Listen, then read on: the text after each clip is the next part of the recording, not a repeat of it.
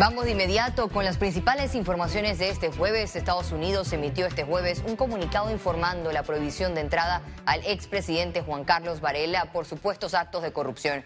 Este es el segundo exmandatario con esta medida. Más detalles en la siguiente nota.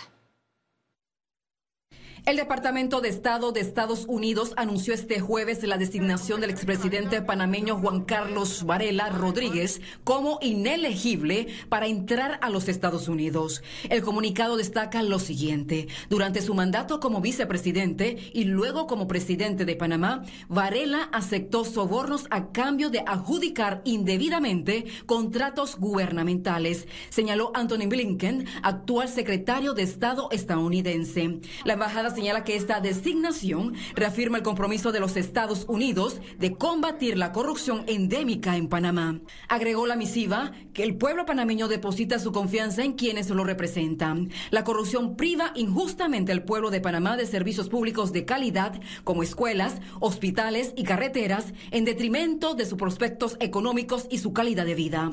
De no abordarse, la corrupción continuará suprimiendo la prosperidad de Panamá, debilitando su democracia e impidiendo que el país logre su máximo potencial.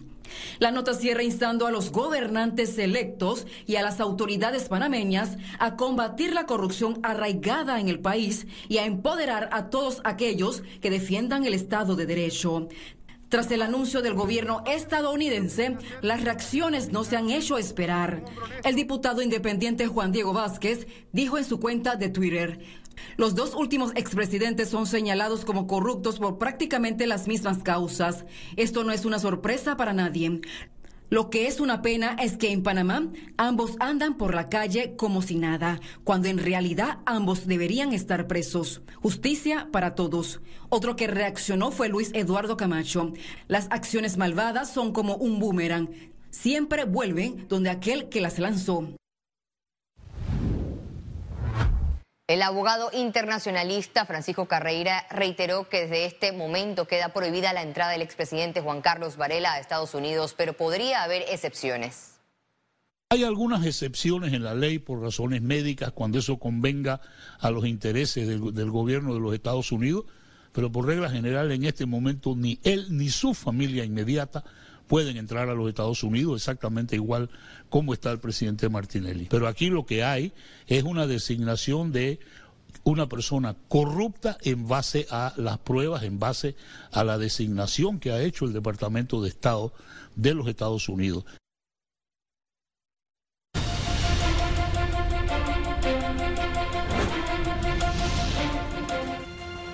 El Partido Popular ya está listo para celebrar este domingo 16 de julio su Congreso General Extraordinario para ratificar al candidato presidencial Martín Torrijos.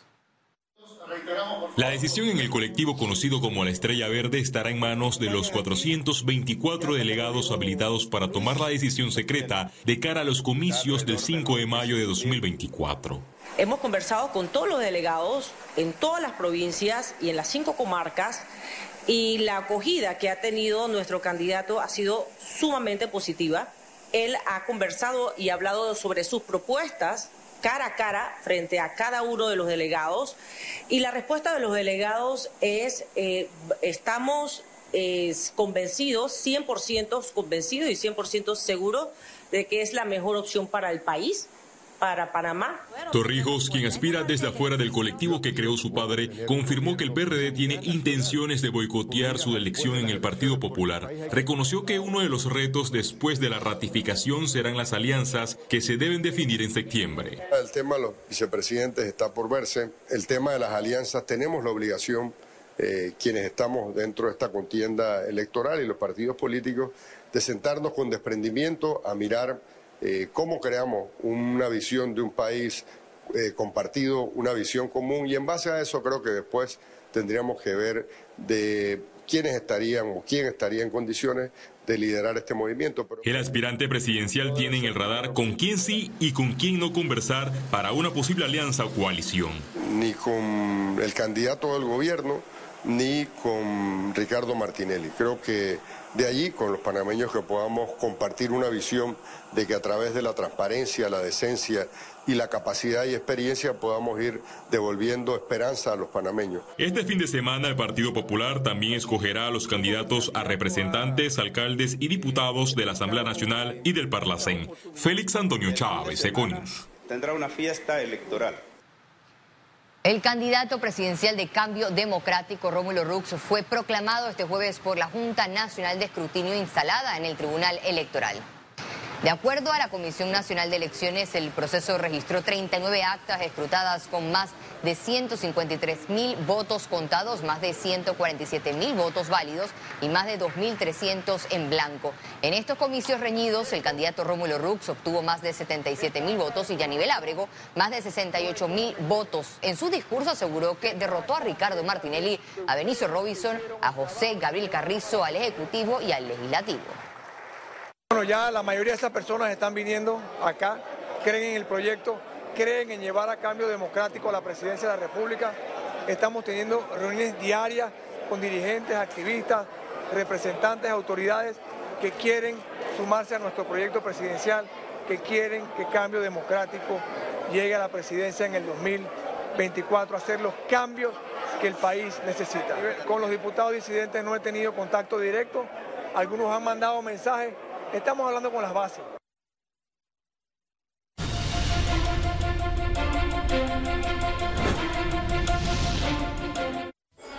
Economía. La Administración Tributaria de Panamá busca beneficiar a los grandes contribuyentes de ingresos por su cumplimiento. En la siguiente nota le explicamos de qué se trata.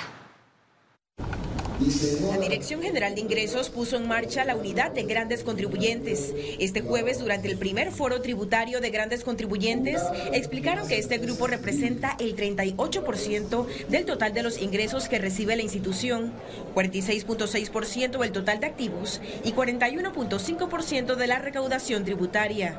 En este foro hubo representantes de las grandes empresas del país. Lo que busca es atender a esos 300, 303 contribuyentes que son los que más aportan en términos monetarios a la Dirección General de Ingresos a través de, cumplir sus obligaciones tributarias. Esto obviamente busca darles un servicio que sea mucho más estrecho, más cercano y atender de una manera mucho más eficiente las necesidades que ellos presentan ante la dirección. Está en una fase básica. Eh, esperamos a final del año, principio, principio del próximo año, ya estar en una madurez del proyecto y poder entonces brindarle cada día una mejor solución a los grandes contribuyentes. Con esta unidad buscan dar una atención personalizada y más eficiente a quienes más pagan impuestos en el país. Como bien manifestó el Fondo Monetario Internacional, en otras, en otras jurisdicciones, otras administraciones tributarias, la unidad de grandes contribuyentes está formada por personal con trayectoria, capacidad, formación. Por lo tanto, a lo interno de la Administración Tributaria vamos a hacer una convocatoria para fortalecer en los próximos meses la unidad y que pueda brindar los resultados correspondientes. Los grandes contribuyentes están clasificados en aquellos con ingresos mayores o iguales a los 25 millones de dólares, quienes tienen activos mayores a los 100 millones de dólares y aquellos que de manera acumulada contribuyen al año con pagos a tributos superiores al millón 700 mil dólares. Ciara Morris, Econews. probablemente la más alta tecnología. Conexión financiera.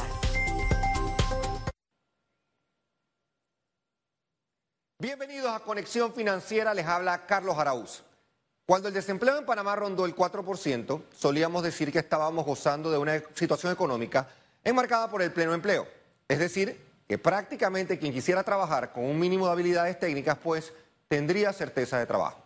Desde el año 2012, y más aún durante los últimos tres años por el efecto pandemia, venimos registrando distorsiones en materia de empleabilidad formal que deben preocuparnos sobremanera.